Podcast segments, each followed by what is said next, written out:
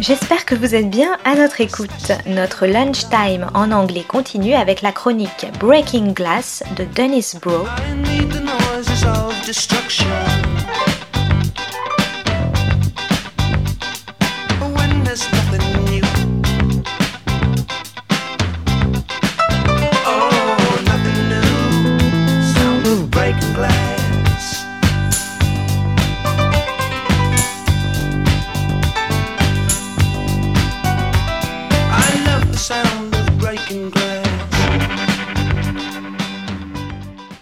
This is Broe on the World Film Beat, breaking glass at the Venice Film Festival.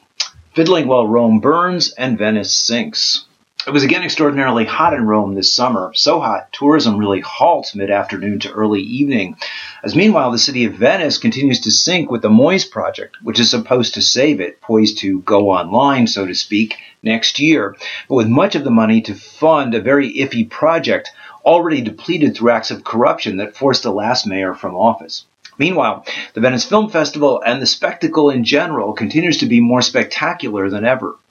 In the wake of a retreat by Cannes into almost solely auteur film fare, Venice has made itself now the primary opener for Hollywood Academy Award films, having premiered three of the last four Academy Award winners, and has defined its version of a film festival as a truly ecumenical platform for all types of visual media.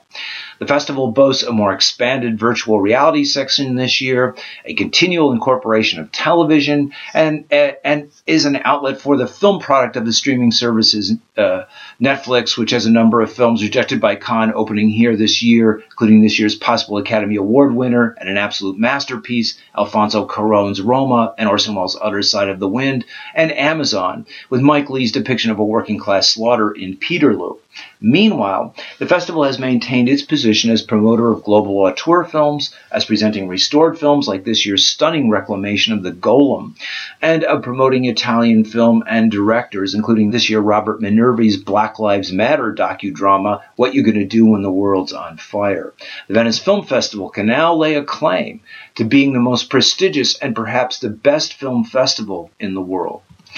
It's difficult, though, not to be struck by the gap between the richness of the spectacle,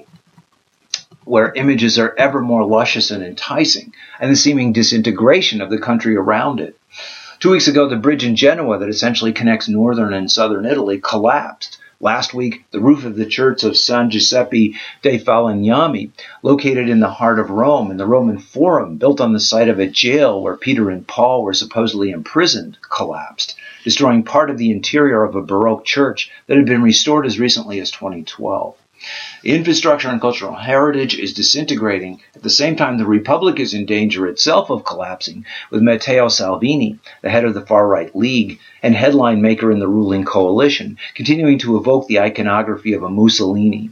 posing on vacation with a mug of beer, sequestering migrants, and trumpeting a meeting with Hungary's far right pillar Viktor Orban. Uh, the meeting and Salvini's distortion of the immigrant question was met with a protest of tens of thousands in Milan, the country's multicultural capital, and also taken up when he appeared at the Venice Film Festival.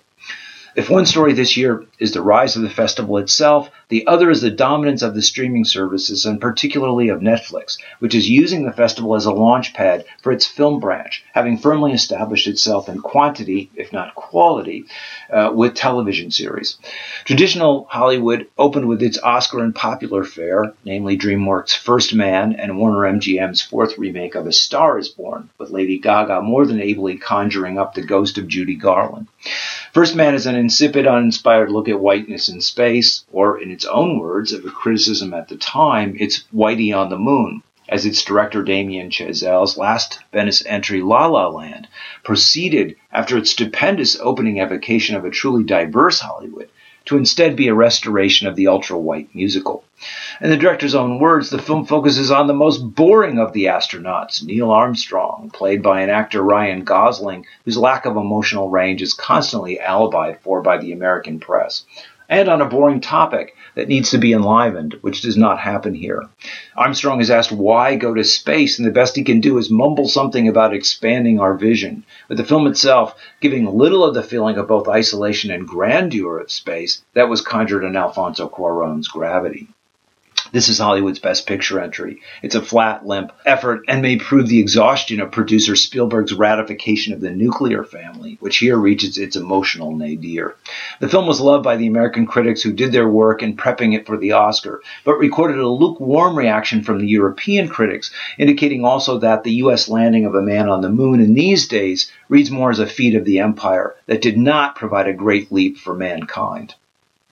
A studio entertainment piece is a remake of A Star is Born, which does at least feature the divine talent of Stephanie Joanna Angelina Germanotta, Lady Gaga, who is here brought back to her Italian American roots and whose emotional song stylings enliven a film that is dead at its core.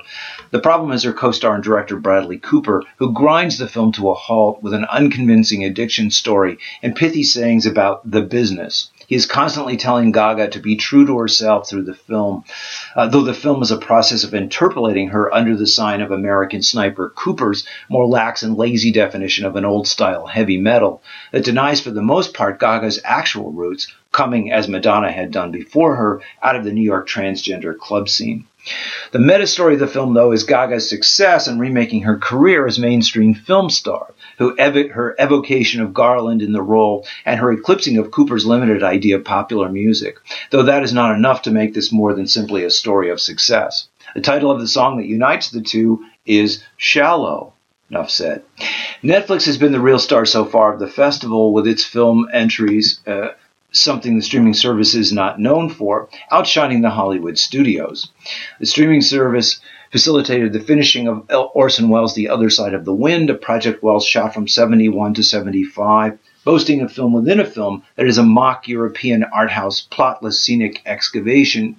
and a main film that presents in Robert Altman like ambient sound, well before Altman perfected it, the ramblings about art life and the film business on the last night of an aging director in a Citizen Kane type scenario with the deaths shown to us at the beginning. The film, though, too often circles back on itself and is not as a last work as trenchant as say some of Welles' sporadic work as actor in appearances that he also directed and wrote, echoing his masterful cameo in The Third Man. The streaming service, which for its theater logo replaced the brand name and musical flourish, which were at Cannes two years ago, with a simple N, also is distributing Sulla mia pelle, On My Skin, the Italian film which also opened the festival, detailing the last week uh, of the life of uh, Stefano Cucchi, a drug dealer in Rome, who was brutally beaten by the Italian police and who died from his wounds in a famous case that is still in the Italian courts. The film centers on the almost mute sufferings of its protagonist, as he is warned not to identify the source of the beating,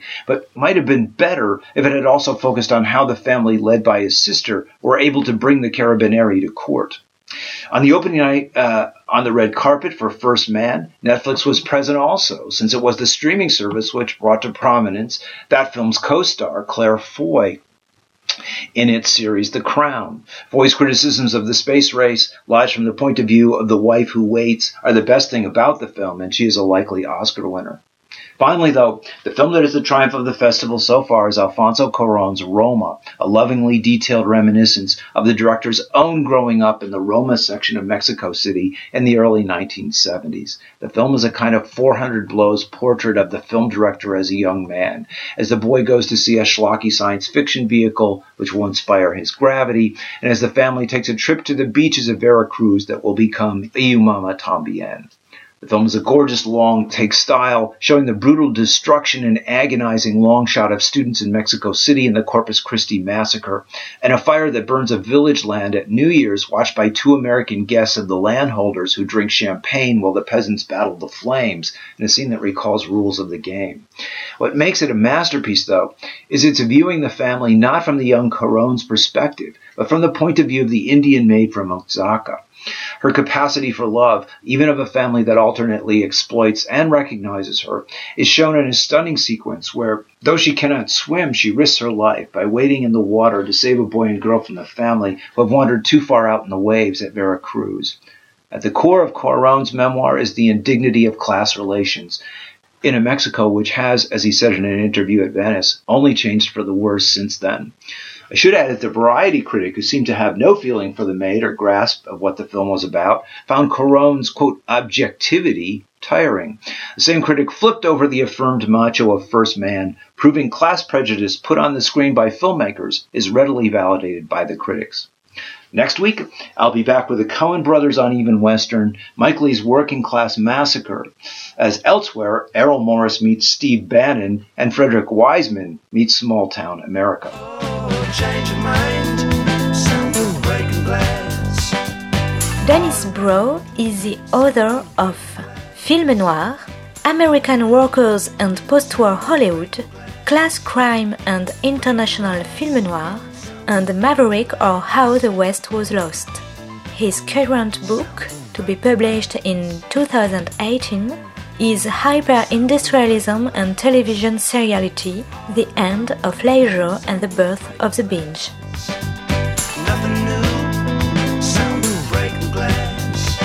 C'était Breaking Glass de Dennis Bro sur Art District. Très bonne suite de nos programmes, jazzistiques et artistiques, à notre écoute.